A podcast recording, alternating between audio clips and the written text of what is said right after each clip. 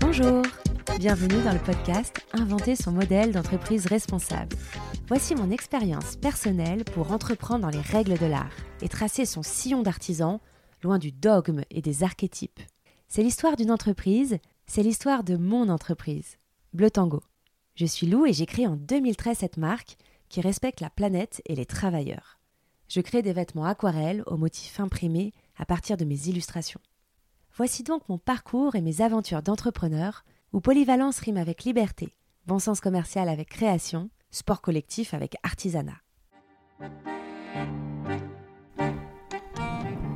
J'ai rencontré Brigitte il y a quelques années et j'ai adoré son côté super dynamique, toujours en alerte, en train d'observer ce qui se passe dans le monde de la mode et de s'interroger sur ce secteur. Après avoir travaillé de nombreuses années pour Princesse Tam Tam, Brigitte a repris un cycle d'études à l'IFM. Et puis elle a entrepris sa seconde partie de carrière dans des entreprises plus artisanales ou en tout cas axées sur un savoir-faire et toujours dans la lingerie. Elle est commerciale pour ces entreprises et développe donc leur distribution en France et à l'étranger, surtout à l'international. Elle est donc toujours par Monts et par Vaux, et c'est vraiment grâce au creux de l'été que j'arrive à mettre la main dessus pour cette interview. Brigitte me conseille beaucoup pour la communication, la distribution, toute la partie commerciale, et c'est toujours très riche de l'écouter. Alors voilà, je vous présente Brigitte.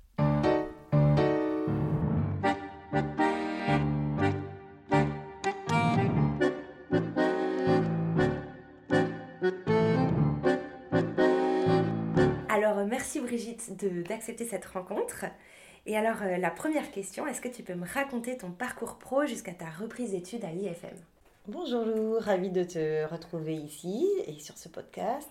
Donc, euh, on se connaît bien, mais je vais quand même te rappeler euh, donc mon parcours. Donc, j'ai un parcours très international depuis mes études tournées vers la stratégie et le développement international que j'ai fait en partie à Montpellier, donc ici une partie en Angleterre et puis j'ai terminé à Hong Kong. Et suite à ça, je suis rentrée chez Princess Tam Tam en développement international, donc au sein du service export. Euh, j'ai oublié une petite parenthèse, j'ai eu mon premier job à Hong Kong, en fait, chez un distributeur de produits de luxe français.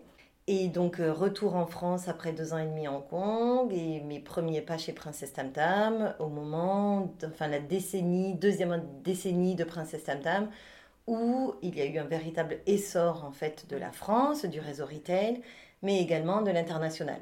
Et pour ma part, donc euh, accompagnement euh, de tous les, de tous les marchés, accompagnement de toute l'administration des ventes, mise en place de tous les process en interne, donc euh, un poste très opérationnel dans une société très familiale, assez bien structurée déjà et plutôt bien processée. Euh, voilà, donc ça c'était Princesse Tam Tam, une expérience extrêmement positive, des équipes très engagées, avec des, dirigeants très visionnaires, donc, euh, euh, finalement une grosse dynamique de développement, d'épanouissement personnel, d'engagement des équipes, voilà.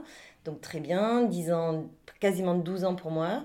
Et suite ben, aux événements de Bombay, enfin, donc restructuration interne, donc les dirigeants. Explique-nous ça. Alors, donc, les dirigeants de Princesse Tam Tam, le couple euh, Mourad et Lumia Marcy, donc, euh, on, enfin, on, vendu, on décidé de vendre la société, enfin, de céder la société.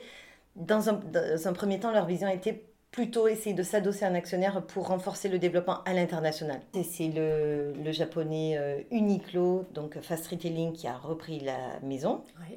Et donc les dirigeants de Princesse Tam Tam se sont désengagés au, sur une année, au, fil de quelques mois. Suite à ça, leur projet, leur projet personnel était de partir en Inde pour essayer de voir autre chose. D'abord se rapprocher de leurs racines, très lointaines, mais quand même des racines indiennes. Donc, euh, ils ont passé deux ans là-bas et malheureusement, euh, suite aux, donc, aux attaques des, donc, euh, des, des, pardon, des terroristes donc, à l'hôtel Oberoi, enfin deux ou trois hôtels si tu te souviens des attaques à Bombay, malheureusement, ils ont été assassinés au cours de ces, donc, de ces attentats. La société était déjà en train de passer à d'autres, aux mains des Japonais, ça a un peu accéléré les choses et on s'est retrouvé très, enfin, très brutalement orphelin euh, et, donc catapulté dans une autre dimension, de, une autre vision stratégique, beaucoup plus retail, beaucoup plus euh, une dimension beaucoup plus grande que celle des, petites boutiques de Princesse Tam qui étaient des boudoirs, des, euh, voilà, une petite dimension familiale, à quelque chose de très multinational. Donc au bout de 12, donc j'ai travaillé, j'ai assuré donc euh, cette transition pendant 4 ans, on va dire. Il y a eu beaucoup, beaucoup de départs à ce moment-là, donc une adéquation avec la stratégie je trouvais que la stratégie pouvait être, pouvait être intéressante et j'avais envie d'y rester. Et puis finalement, c'est toujours très compliqué. Je suis partie donc euh, en 2011 et, c'est là, là, que j'ai mûri le projet de l'IFM, du MBA.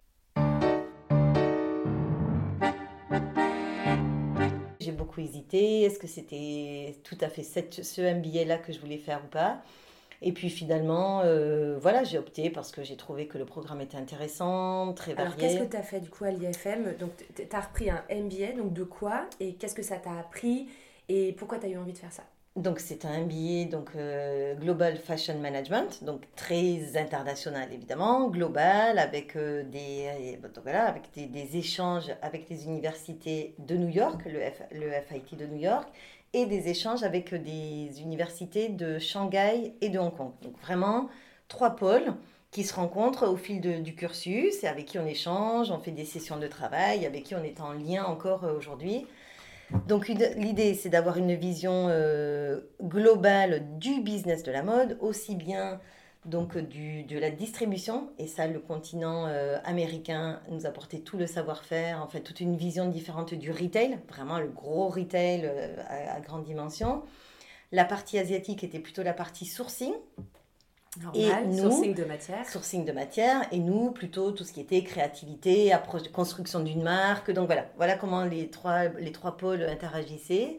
Et c'était donc très constructif, très riche en enseignements. Donc euh, ce qui correspondait très bien moi, à mes attentes, c'est que la partie développement commercial était plutôt euh, n'était pas la partie prioritaire du programme. Donc, mes acquis, donc finalement, j'ai renforcé mes acquis grâce à tous les, tous les sujets qui étaient euh, donc euh, le sourcing, développement d'une marque, développement de la communication, la communication de la marque, la construction d'une collection, l'optimisation d'une collection, euh, la créativité, les campagnes de pub, donc voilà, tout ce qui finalement, tout ce qui pouvait me manquer à mon propre cursus qui était quand même très business international. Et qui permettait donc de me donner cette vision à 360 du business de la mode et qui correspondait parfaitement à ce que j'attendais, c'est-à-dire une véritable culture de la mode et connaissance aussi de tout le système et l'écosystème. Donc en travaillant sur des cas aussi bien de euh, Saint-Laurent, qui est un de nos premiers cas, donc après ce sont des études de, des études de, de, cas de marque, de cas ou d'approche selon des modèles du BCG, enfin des modèles économiques qui ont été éprouvés donc euh, par des consultants pour euh, diagnostiquer et faire des audits de marque. Voilà. Et après, du coup, tu as commencé une deuxième partie de carrière. Donc, parallèlement à mon MBA exécutif, donc qui, était, qui se déroulait sur 4 ou 5 jours par mois, plus des séminaires à l'international. Donc, euh, je travaillais chez Monette, une start-up de lingerie. Donc, euh, une des sœurs de Princesse Tam Tam donc, avait eu l'idée de travailler et d'explorer la lingerie autrement à travers euh, une vision beaucoup plus accessoire de mode et puis aussi avec un, créer un lien directement avec du prêt-à-porter. Enfin, l'idée euh, était de capitaliser sur un savoir-faire français et d'essayer d'associer sa lingerie à son vestiaire et d'essayer de, créer des passerelles comme ça entre son prêt-à-porter et, la lingerie et de créer des silhouettes ben, très féminines, euh, sexy, mais surtout en cohérence, encore une fois, pour renforcer le côté accessoire de la lingerie. J'étais donc responsable de toute la, la, stratégie de distribution, aussi bien en France qu'à l'international quand on dit distribution, on ne parle pas uniquement de trouver des nouveaux clients, mais c'est vraiment euh, toute la, stratégie prix, le, la, collection, les, incontournables d'une collection pour qu'elle soit commercialisable aussi bien en France qu'à l'international. Donc tu participais à l'élaboration du plan de collection, à l'étendue de Absolument, voilà. Sans donner bah, avec une, j'allais dire sans donner de conseils sur le style, mais quand même, puisque la connaissance des marchés américains, asiatiques, européens me permettent quand même de connaître quels sont les, les best-sellers de, de, chaque marché.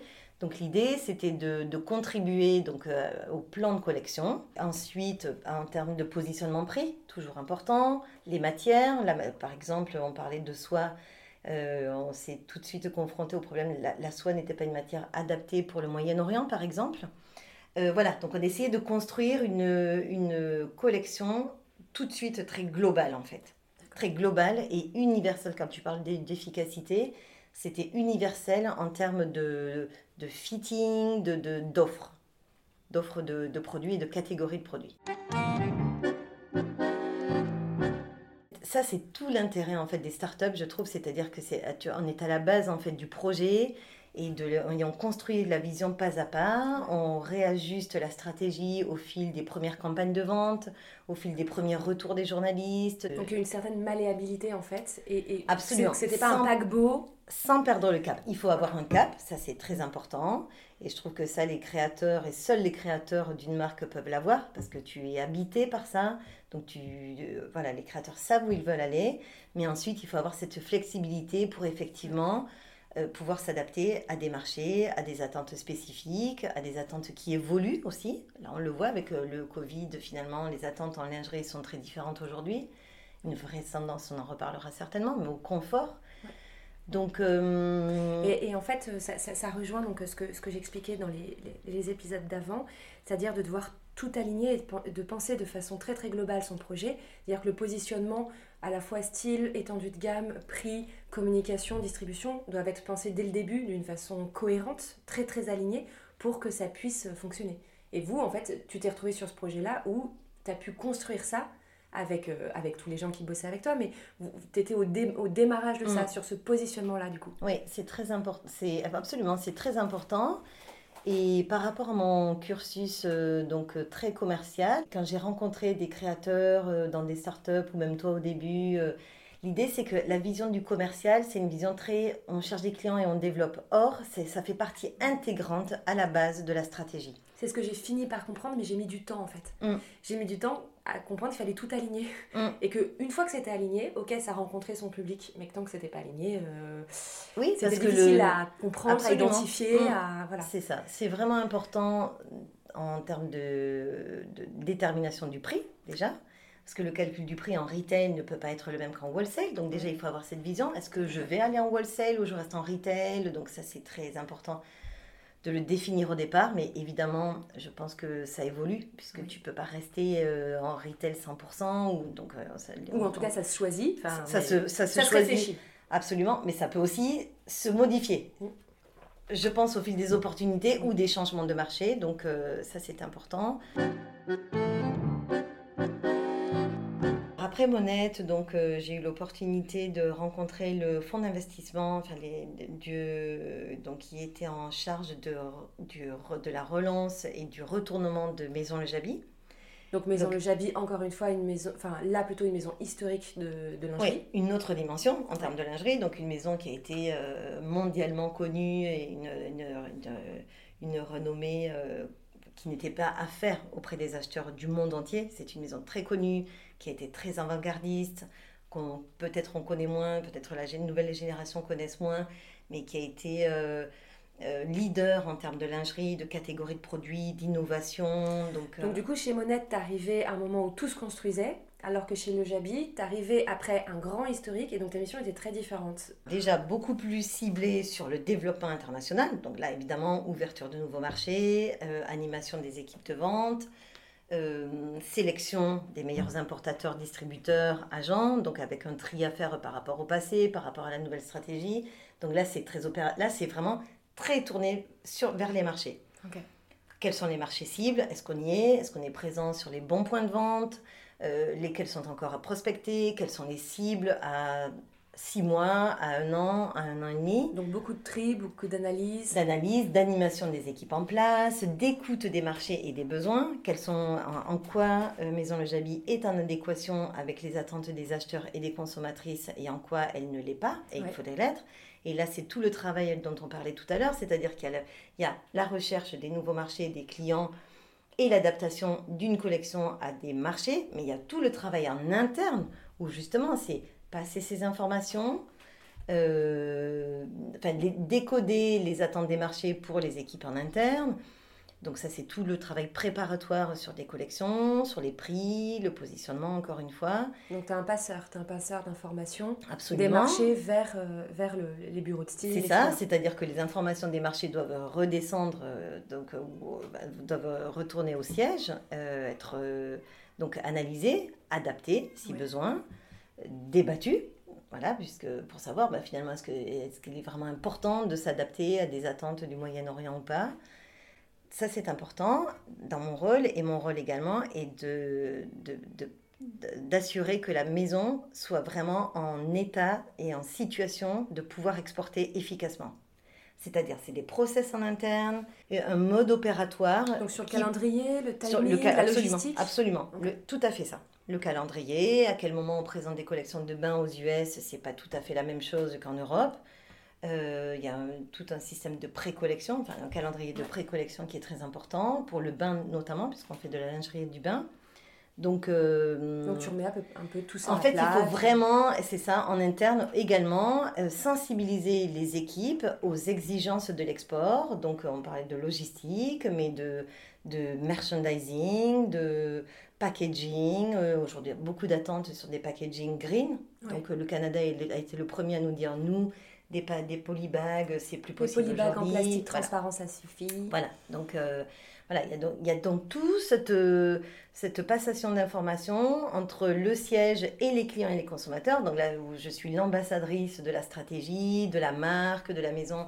Et j'adore faire ça, et notamment pour des maisons euh, françaises, parce que je trouve que c'est c'est très gratifiant de parler au nom de, de, de créateurs français de, porter leur parole sur des marchés lointains et de, et de représenter euh, la France. Toi qui connais bien le secteur de la mode et euh, qui est toujours très très en alerte, tu vas au festival d'hier, tu écoutes les podcasts, tu es, tout le temps euh, en train de regarder ce qui se passe sur Instagram. Enfin, souvent, tu, tu, tu me sers un peu de vigie, toi en général, tu, tu, tu m'alertes sur les trucs. Euh, du coup, ça m'intéresse d'avoir ton analyse du secteur en ce moment et comment tu, tu vois les choses évoluer dans le futur. Euh, sur la distribution, la stratégie de communication, voilà, de façon globale mmh. Bon, d'abord, on observe tous euh, qu'il y a une véritable saturation des marchés. Ça, c'est un problème, c'est-à-dire saturation beaucoup de marques. Et c'est en ça que les marques doivent être très vigilantes sur le produit qu'elles lancent, le, le, bien fondé d'une collection, ce qu'elle apporte, donc avoir vraiment un territoire de marque qui soit très précis. C'est ce que tu m'avais dit il y a quelques années, je me souviens très très bien de ça parce que ça m'avait beaucoup éclairé. Tu m'avais dit qu'on faisait plus des marques lifestyle, qu'on faisait des marques de niche maintenant. Des mm. marques monoproduits ou mono-univers ou mono-matière. En lancement, en tout cas, je pense que c'est. Ensuite, on a tous tendance à vouloir s'étendre, bien entendu, mais au départ, il faut être très précis sur ses, sur ses ambitions euh, en termes de catégorie de produits et ce que tu veux apporter. D'avoir une mission précise, de la connaître et d'être vigilant là, voilà, sur cette mission-là, puisque sinon, donc, tu dis que le secteur est devenu beaucoup trop concurrentiel, très. saturé alors, le secteur, tous les marchés, c'est-à-dire que hum, quand j'ai commencé chez Princess Tam Tam, il y avait encore des Eldorado, des marchés à conquérir et où on savait qu'on pouvait aller faire du chiffre facilement.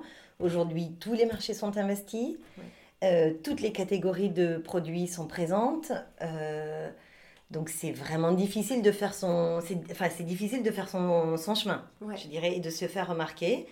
D'où l'importance d'avoir quelque chose de, de, de, enfin de, de fort et d'intrinsèquement mûri euh, et amené à maturation comme peuvent être finalement des créateurs plus que des sociétés internationales. C'est-à-dire que vous, vous êtes inspiré au quotidien, vous vivez par, par cette marque, vous êtes nourri, vous la nourrissez. Et donc ça, c'est précieux, je pense, pour faire euh, son chemin et pour trouver sa place sur, euh, sur un marché très concurrentiel comme aujourd'hui. Extrême saturation des marchés. Et si on lit, enfin, je pense à Lié Delcorte et d'autres créateurs qui disaient, ou d'autres journaliste qui disait bah, aujourd'hui ne lancez plus de marque. Donc, euh, je, suis désolée, je ne veux pas desservir notre discussion d'aujourd'hui, mais il faut être quand même euh, mhm. euh, au courant. Enfin, en tout cas, pas à la légère. Absolument. Il faut être investi de quelque, investi d'une, certainement investi d'une mission. Voilà. Mais aujourd'hui, en plus, c'est le questionnement de est-ce que je dois consommer de la même façon? Est-ce que je dois consommer de la mode? Et tout est en question. Est-ce qu'on doit consommer encore? Quelquefois, on se pose ces questions et c'est très grave par rapport à nos métiers qu'on adore et par rapport aux passions. Puisqu'on ne veut pas renoncer à ça, on ne veut pas renoncer à la mode. Donc, mhm. voilà, ça c'est un sujet euh, beaucoup, euh, beaucoup discuté.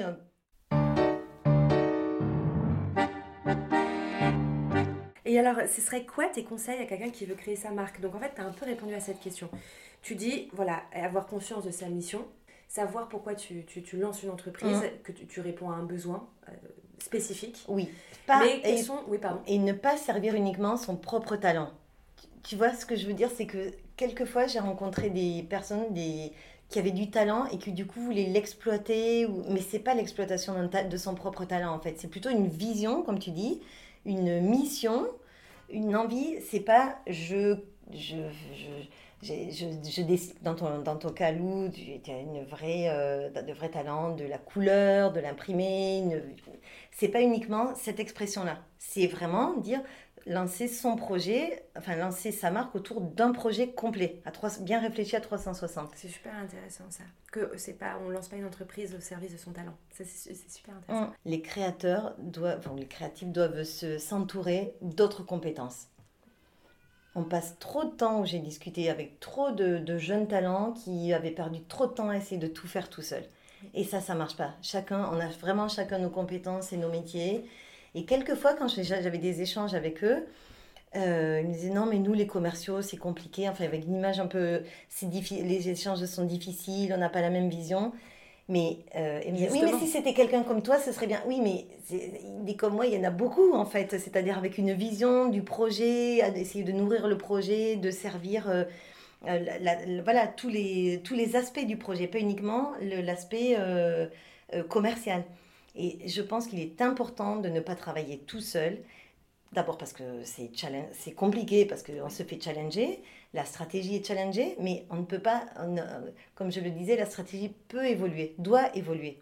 Au fil de ce qu'on entend, de, des clients, il faut être à l'écoute des clients aussi, des consommatrices. Donc, euh, donc mon premier conseil, c'est de ne pas travailler seul. Savoir s'entourer. Premier conseil. Je crois qu'on avait parlé de ça aussi. J'ai appris à m'entourer, à déléguer, à apporter de la valeur aux compétences que je n'ai pas, à savoir les payer, les rémunérer. J'ai appris ça petit à petit. Mm. Mais j'ai mis du temps à comprendre ce que je ne savais pas faire aussi. J'ai mis du temps à identifier euh, les endroits où je n'avais pas de compétences dans mon mm. entreprise. Au début, tu ne sais pas c'est très abstrait pour toi. Au début, c'est très abstrait pour toi, euh, le commercial, bah, la communication. Donc justement, ça, veut dire que tu peux, dans ces cas-là, tu te dis, bon, moi je sais, je vais pas savoir le faire. Ou tu te dis, je vais peut-être savoir le faire. Ou tu, ou tu n'as même pas conscience que c'est quelque chose qu'il faut faire pour ton entreprise. Et donc en fait, tu mets du temps à identifier les endroits où tu vas avoir besoin de quelqu'un. Euh, ça, c'est un manque peut-être de connaissance au départ d'une organisation efficace. Exactement. C'est-à-dire, on veut essayer de, construire un projet euh, en fonction de certaines petites, enfin une vision peut-être un peu trop restreinte des besoins qui sont cruciaux au développement. Voilà. Absolument. Et c'est vrai on croit qu'on peut se passer de certaines compétences ou on ne les a même pas identifiées alors qu'elles sont euh, vitales pour le projet, c'est vrai. Donc déjà, les premières étapes, c'était de les identifier, ces compétences, et ensuite de s'entourer de ces compétences. D'où, c'est vrai, l'importance aussi de ces échanges informels qu'on a pu avoir euh, quand, euh, voilà, quand tu me parlais de Bleu Tango, je trouve que c'est vraiment très instructif en fait. il faut être aussi prêt à les entendre. Complètement. il faut être capable de, de changer son fusil d'épaule, de se remettre souvent en question. Tout mm. à fait. Et d'écouter aussi bien euh, les, gens autour de nous que nos clientes. En fait, c'est savoir toujours être une éponge et écouter. Et on sait que c'est pas toujours facile d'entendre des remarques sur euh, le produit, le prix, sur sa vision, sur euh, la collection. Sur une communication mm. trop raisonnable ou sur. Oui, tout à fait. Les conseils que je pourrais avoir en termes de communication, enfin, ou plus large, bon, je ne vais pas revenir sur aujourd'hui, on sait je ne vais pas trop parler de ça, mais tu le sais, il faut construire sa communauté. Je crois que tu as travaillé là-dessus. Je crois qu'aujourd'hui, les, tout le monde, enfin, les, les, jeunes créateurs, ça veut vraiment construire leur communauté pour vraiment asseoir leur projet déjà sur une base de, de, de, de, fans. De fans, voilà. Et alors, juste très précisément, tes tips pour euh, créer une communauté c'est quoi? C'est un ton? C'est euh, un décalage? C'est l'authenticité. Je pense que c'est vraiment important d'être très authentique, d'être euh, d'être soi-même dans la présentation de son projet, dans l'expression de sa marque. Ça peut être segmentant et ne pas convenir à, au grand nombre.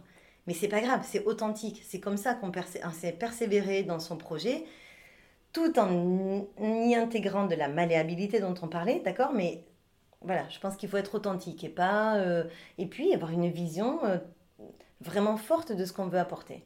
On ne peut pas se laisser influencer par tout ce qui se passe. Voilà, ce que je voulais dire, c'était ça en fait. C'est-à-dire, euh, on, est toujours tenté de regarder ce que fait une marque qui a été lancée à quelques mois de la sienne. On est toujours tenté d'imaginer que qu'ils ont fait un meilleur choix ou qu'ils sont sur une autre voie qui peut être la voie du succès. Mais je crois pas. Il faut vraiment euh, cultiver sa propre marque, sa, la, la, personnalité qu'on veut y donner, les produits. Tout en, voilà, évidemment, il faut mesurer son efficacité, mesurer euh, voilà, les, les, les, freins à la vente. Mais... mais au contraire, regarder les autres doit peut-être même nous conforter dans notre différence, dans notre singularité. Oui, ou en tout cas, pas nous affaiblir par la comparaison. Tu sais, on a toujours tendance à, penser que c'est peut-être bien réussi ce qui a été fait à côté, qu'on n'a pas, pas encore fait. Et surtout, il faut être très patient. Je pense que c'est beaucoup de temps. On n'imagine pas au départ. Euh, bah, T'as vu combien de temps j'ai mis hmm pour, que, pour, atteindre un équilibre Non, non, mais c'est vrai. Je pense qu'il faut être très patient. On, regarde toujours le, succès des autres avec, euh, avec envie mais sans, sans imaginer, mesurer euh, le temps qui a été passé, les énergies, les soucis. Souvent, les créateurs, après, euh, en tout cas les chefs d'entreprise, après 10 ans, se disent euh, J'imaginais pas que ce serait aussi dur. Et si je, si je l'avais su, je l'aurais peut-être pas fait. Je me dis la même chose. C'est vrai? Oui, que j'ai commencé avec beaucoup d'inconscience et d'insouciance. Et que, Ce qui est peut-être nécessaire au départ. Bah, je pense. Et comme les premières années ont été vraiment des années de vache maigre, heureusement que je savais pas que ça allait être aussi dur, que, mm. j'allais passer par autant de, de, bah, de découragement, de... de euh, bon, heureusement, j'étais pas tout le temps découragée, parce que sinon je. Mais, mais, mais, oui, par des grands moments de découragement, en général vers le bilan comptable, à la clôture de, de l'exercice. Euh, à chaque fois, je me disais, mais ah ouais, ça. toujours pas à l'équilibre. Ok, super. Bon, ça sera pour l'année prochaine. Mm. On n'y est toujours pas. Ok. mais oui, oui, mais maintenant qu'on y est, je, je mesure effectivement la, la, difficulté et l'endurance que ça demanderait. Ouais. Et d'où l'importance d'être entouré pour, éviter, pour que ces phases de découragement ne soient pas des, des défaites. Oui. On a beaucoup discuté pour Bleu Tango. Euh, tu, tu, tu m'as beaucoup donné de conseils pour le, la partie commerciale, la partie distribution, euh, pour les salons, les, les magasins multimarques. Euh, tu m'as beaucoup donné de conseils aussi sur la communication, sur Instagram, sur voilà tout ça. Qu'est-ce que tu, c'est quoi tes observations sur, sur notre façon de faire chez Bleu Tango et quels seraient tes conseils pour, pour améliorer pour le futur? Alors, d'abord, euh, par rapport à ce qu'on s'était dit sur le développement, le développement commercial, euh, euh, où tu as eu, ces, tu as participé à des salons, j'ai constaté que tu étais quand même beaucoup parti sur une voie retail aujourd'hui. Et je trouve ça bien, parce que d'abord, ça, parce que ça a beaucoup évolué aussi. Quand on parlait de ça au départ, c'est-à-dire que moi qui travaillais peut-être encore chez Monette, j'avais encore des, des, y avait, enfin, j'avais beaucoup plus d'ouverture et d'opportunités euh, avec une marque quasi inconnue. Je pense que le choix que tu as fait après, d'abord, c'est fait peut-être naturellement, mais au fil de tes expériences aussi. Tu as expérimenté les salons avec finalement quelques contacts intéressants, mais peut-être trop peu. C'était super intéressant. Ça m'a appris plein de choses pour structurer le calendrier de l'entreprise, comme tu, tu, en parlais pour, euh, pour euh, Maison de Jabi. Le calendrier, le timing, les prix, les marches, ça m'a beaucoup appris. Euh, et c'est vrai que je pense avoir fait le tour des magasins de multimarques et je préfère me concentrer maintenant sur le retail. Parce qu'aujourd'hui, il y a une efficacité dans, effectivement, dans le fait d'avoir euh, une, euh, une, activité intégrée depuis quasiment le sourcing, du sourcing à la distribution. C'est beaucoup plus simple aujourd'hui de, de, de, développer sa marque, donc les digital natives, etc. Enfin, on, connaît tous les exemples, ou comme toi, aussi bien en retail que sur ton web, sur ton site, pardon. Euh, mais parce que les autres, parce que les marchés sont saturés justement, parce qu'il n'y a presque pas de place dans les grands magasins. Donc le fait de revenir pour toi à du retail online ou offline, je trouve que c'est une très bonne idée. Mais je pense que c'est comme ça au départ, parce qu'on maîtrise sa distribution. et on n'est pas tributaire et dépendant du regard d'une acheteuse, d'un budget d'une acheteuse, d'un calendrier. De la trésorerie d'une acheteuse. Absolument. Les, magasins multimarques en ce moment sont quand même pas en super mhm. santé financière. Donc effectivement, leur budget euh, pourrait freiner ton propre développement. Donc, euh, et aussi freiner ton enthousiasme, ton ardeur, parce que finalement, et encore une fois, on en revient à ce qu'est ton projet au départ. Donc, il trouvera son public, avec, s'il est bien construit, bien sûr, c'est pas donné à tout le monde, mais qui trouvera son public si tu le, si tu le gères, toi, euh, si tu le pilotes en fait euh, quasiment à 100%, enfin de façon très verticale. Sur la communication, on en a un petit peu parlé, c'est-à-dire être juste. Comme le produit, peut-être que j'ai pas assez insisté là-dessus, Lou, par rapport au lancement de, sa marque, il faut que le produit soit très juste. Faut en parler de ça. un produit C'est-à-dire, il vaut mieux des, des gammes très serrées, D'accord Peu de produits, mais très bons. Pas, il n'y a pas de place pour la déception. Tu veux dire en termes de qualité Oui, la qualité, la qualité, la technicité du produit. Ici, nous, en, l'occurrence en lingerie, donc c'est des produits, ce sont des produits qui sont très techniques, d'accord Le montage, le fitting, la qualité, la durabilité, euh, l'attention portée à tous les détails, à tous les boutons, à tout, je pense que c'est très important. Le produit doit être juste et et pas déceptif du tout. Et quelquefois, dans la précipitation, certains détails pourraient être laissés de côté.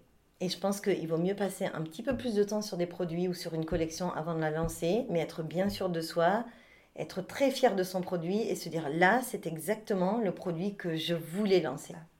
C'est plutôt que de vouloir partir un peu trop vite parce que le calendrier imposerait que, la ligne sorte au mois de, au mois de juin, mais voilà, c'est peut-être pas le bon timing en fait. Oui, il, vaut mieux viser très juste plutôt que de décevoir des gens qu'on mm. a réussi à recruter comme clients, ce serait dommage de les décevoir.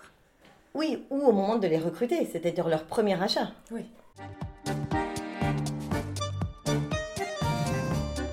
La communication juste, c'est sur quel ton Ça, c'est encore le ton de, c'est le ton du créateur finalement. Ouais. C'est au naturel en fait. Donc plus ça va, plus, euh, plus, sur, euh, donc plus je me montre sur Instagram et enfin sur les réseaux sociaux, plus on me voit en vidéo, en photo, et euh, plus j'exprime d'une façon très, enfin sans filtre, ma vision du monde, une vision assez politisée, assez militante. Plus ça va et plus j'y mets de moi en fait. Mmh. Et effectivement, ça peut être, comme tu le dis, un peu segmentant. Je pense qu'il y a des clientes peut-être qu'on perd dans, le, flow. Mais de manière générale, je vois que les gens qui arrivent sont en adéquation avec ça, avec ces valeurs et cette vision du monde. Mm. Mais je pense que c'est euh, dans ton cas, Lou, effectivement, tu as une personnalité très forte, une vision très marquée, une réflexion très poussée sur euh, le monde, sur ce qu'il doit être. Et c'était aussi euh, déjà, enfin, déjà cette réflexion nourrissait ton projet au début quand on parlait de développement international, où quelquefois je voyais très grand et toi tu ne voulais pas atteindre certains niveaux. Donc, tu, donc c'est ça, c'est-à-dire que ça te ressemble et je pense que tu en être en éducation avec toi, tes idées, ta vision du monde, c'est beaucoup plus performant, confortable mais aussi performant que ma vision appliquée à un, modèle qui ne serait pas le tien en fait. Mm-hmm tu, es tu es sur le bon chemin en fait. C'est-à-dire, euh, et j'ai toujours été très surprise de ça, de ta vision, de, de ton modèle économique, qui n'était pas le modèle que je pouvais te présenter. Et tu te souviens de discussions autour de nous, où, toi tu disais non, je ne veux pas devenir une grande société multinationale, etc. Mais je pense que c'est ça en fait la, la communication juste, l'authenticité dans son projet, c'est-à-dire tout est aligné en effet. D'où l'idée de passer beaucoup de temps aussi à réfléchir à son projet, à sa stratégie, à la confronter, convergence, divergence, quand, il y a des, quand on est en discussion. Je pense que c'est vraiment important de passer du temps là-dessus et de ne pas se référer à un seul talent, comme on se disait. À son propre talent, c'est pas le, son, son propre talent qui peut conduire le projet en fait. C'est toute cette vision, c'est c'est les ambitions, c'est quel type de modèle, c'est quelles influences du monde externe doit, enfin, euh, m'influence au quotidien, tu vois, pour retrouver cet alignement dont on parlait. Mais du coup, ça prend beaucoup de temps. Énormément. Moi, j'ai mis beaucoup de temps à comprendre ce que je faisais, pourquoi, comment il fallait en parler, pourquoi c'était différent des autres. J'ai mis mm. beaucoup de temps. Et aujourd'hui, c'est très clair? Aujourd'hui, c'est de plus en plus clair D'accord. En fait, euh, je, je, je trouve que les euh, trois premières années, j'ai à peu près pataugé là-dedans. Que la quatrième année, ça a été une année un peu charnière, où, euh, où j'ai- commencé à comprendre ce que je faisais et comment en parler. tu vois, quatre ans pour que ça monte au Mmh, cerveau. mmh. Et, euh, et du coup, ces, ces, ces deux dernières années, parce que là j'entame la septième année de Bleu Tango, ces deux dernières années, ça commence à éclore en fait. Et comme c'est très très clair dans ma tête, et ben ça devient de plus en plus clair dans la tête de mes clientes. Et donc on est, on- en fait, on est en train de se rencontrer. Mais en fait, ça a pris vachement de temps de rencontrer mes clientes. Et le temps que je comprenne que mon entreprise c'était moi et qu'il fallait qu'elle me ressemble aussi. Comprendre qu'à la fin, ta marque c'est toi. Et tu penses que c'est le cas, c'est, c'est le cas de toutes les sociétés? Je pense que toutes les sociétés finissent par ressembler à leur créateur, ouais. Donc ça prend du temps parce qu'au début, effectivement, comme tu dis, c'est pas, c'est pas, c'est un peu flou, ça reste à définir, Puis on se j'avais- trompe. J'avais 24 ans, euh, Mm. tu vois, est-ce que je j'avais pas vraiment compris euh, ce, que, ce que je faisais différemment des autres? Enfin, euh, voilà. C'est au fur et à mesure aussi, avec, euh, en vieillissant un peu, tu, tu vois euh, les chemins différents que prennent euh, les gens qui ont fait les mêmes études que toi, et tu, tu finis par comprendre quelle est ta singularité aussi. Et... D'accord. Et tu, d'après ce que je comprends là, ce que tu dis, c'est que ta singularité qui s'exprime de plus en plus dans tes collections, dans ta communication, dans ton modèle économique, du coup, permet de rencontrer un public qui comprend aujourd'hui ce que tu fais. Oui, exactement. D'accord. Donc ça veut dire que le sens, la recherche de sens, c'était de ton côté. On a Oui. besoin de sens, mais du coup de la consommatrice aussi, Je pense. qui a besoin de comprendre quel est le et peut-être de plus en plus aussi par rapport à ce qu'on disait de, des comportements RSE et des engagements. Complètement. J'ai l'impression que euh, maintenant tu adhères à une marque euh, pour, euh, pour euh, ses valeurs, pour son lifestyle, pour sa vision du monde. Je pense que, je pense que tu, tu- tu n'as pas la même vision du monde quand tu vas consommer chez Patine ou que tu vas consommer chez euh, Rouge, la marque de Jeanne Damas. Je, je pense que tu ne partages pas la même vision du monde. Je crois que c'est une dimension qui est de plus en plus marquée. C'est-à-dire qu'aujourd'hui, par rapport à ce qu'on se disait, de la consommation, on veut consommer juste aussi. Si on consomme moins, on veut consommer juste. Donc certainement, se identifier la marque à qui, enfin, qui répond à ses propres aspirations Oui. Te permet à toi de construire ta marque dans ce sens-là et nous de consommer avec une bonne conscience. Oui, et je pense qu'en fait, on est en train de revenir à une segmentation du secteur, comme tu le disais. C'est-à-dire qu'il y a, y, longtemps, en fait, le marché était très segmenté. Tu allais dans tel magasin parce que tu étais telle personne et que tu voulais montrer ça de toi au, monde extérieur. Et que après les années 50 jusqu'aux années 2000, en fait, on, on- créait les espèces de, de gros monstres de marques qui plaisaient à tout le monde, qui étaient un lifestyle qui, que, en fait, tout le monde avait envie euh, d'être Coca-Cola ou d'être, euh, voilà ou d'être Nike, etc. Et que maintenant, on est en train de revenir à une resegmentation pour des toutes petites niches, des toutes petites communautés hyper, euh, hyper engagées, hyper précises, etc. En fait, je pense qu'on revient à une échelle locale, petite, artisanale. C'est en tout cas ce qui peut soutenir la consommation de mode aujourd'hui. Je pense. Mm. Je pense qu'on peut plus euh, consommer de la mode euh, euh, avec des monstres, avec des monstres que sont devenus H&M ou, des- ou, ou en tout cas les monstres que tendent à devenir n'importe quelle marque moyenne. Tu vois, tu vois Bash, Mage, Sandro, Isabelle Marant, elles tendent à devenir des monstres. C'est assez fou en fait. Malgré elle parfois, hein. c'est-à-dire que Malgré c'est elle. les- c'est ça. Mais elles, elles tendent à ça. Alors que j'ai l'impression qu'en ce moment, on est plutôt dans le, bah, le chemin inverse. Un mouvement de fond qui sera certainement incontournable et prépondérant dans les, dans les années à venir. Donc en effet, une marque qui, qui s'inscrit dans cette tendance de, de- d'authenticité, de valeur, de local, Oui. de qualité, de, d'un modèle euh, raisonnable, de développement raisonné et raisonnable, je pense, à- de- peut effectivement attirer des, Oui. de plus en plus de personnes qui sont conscientes de, de- des enjeux auxquels on va avoir euh, affaire. Oui, et, et du coup, ça implique en fait un modèle d'entreprise, mais un modèle aussi de croissance et, et un, un volume d'activité en fait. Raisonné. Voilà, j'ai l'impression qu'il y a encore des, des petites scories, enfin des petits restes de, de cette volonté de devenir Bien des monstres.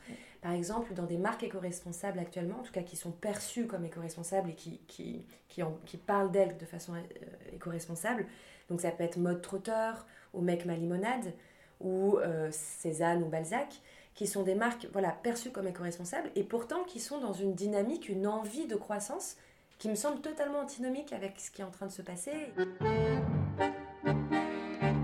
Est-ce que tu as quelque chose à ajouter? Eh bien, je te remercie, Lou, d'abord, parce que euh, je te remercie pour cette interview, mais je te remercie aussi pour Bleu Tango et les échanges qu'on a eus autour de Bleu Tango. À cette vision que tu as, qui, est, qui pouvait être différente de la mienne et qui peut l'être aujourd'hui, mais qui est une vision euh, réfléchie, aboutie, je trouve euh, vraiment percutante. Donc, euh, euh, c'est toujours agréable de discuter, de, de confronter nos, nos, visions, nos expériences. On a des... ta, ta, longue expérience à toi, plus longue expérience. petite expérience à moi. Voilà. Non, mais du coup, avec des, des, voilà, des, des ancrages peut-être un peu différents, des expériences qui ont, modu, qui ont modelé notre parcours aussi différemment, mais qui font qu'on arrive à se retrouver et à se comprendre sur ce qu'est la mode aujourd'hui et ce qu'elle doit être certainement demain. Donc euh, merci à toi. Très jolie conclusion. merci Brigitte. Merci à toi Lou. Bonne continuation.